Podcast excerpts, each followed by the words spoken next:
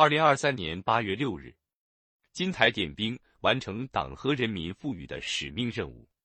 李卓尔，今年夏天，多地遭遇强降雨，引发山洪和泥石流等地质灾害，造成重大人员伤亡和财产损失。解放军和武警部队官兵、民兵预备役人员闻令而动，赶赴受灾一线，搜救、转移和安置受灾群众。人民军队承担抢险救灾任务，是党和人民的信任重托，是践行初心使命的重要体现。从一身身满是泥渍的军装，一双双磨出血泡的手掌，我们看到了人民子弟兵的铮铮铁骨。受台风杜苏芮影响，北京房山出现管涌险情，救援官兵趟着齐腰深的水，推着橡皮艇，迅速将被困人员转移。在河北邢台抗洪救灾一线，官兵们用手搬、用肩扛搬运沙袋八千余袋，加固堤坝八百多米。K 三九六次列车因降雨停靠北京门头沟落坡岭，武警北京总队四十名突击队员徒步四个多小时，将救援物资送到旅客手中。我军是人民的子弟兵，坚持全心全意为人民服务的根本宗旨。每当灾难来临，人民子弟兵总是用实际行动证明，人民军队始终是党和人民完全可以信赖的英雄军队，始终做人民信赖、人民拥护、人民热爱的子弟兵。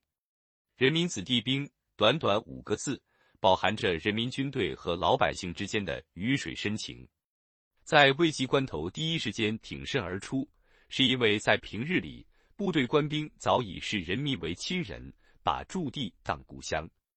空军某运输搜救团一大队，三十九年在陕北播撒出一百六十五个万亩以上连片绿化基地。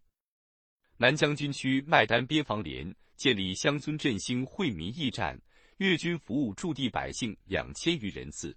全军结队援建八一爱民学校三百余所，用橄榄绿托起孩子的求学梦。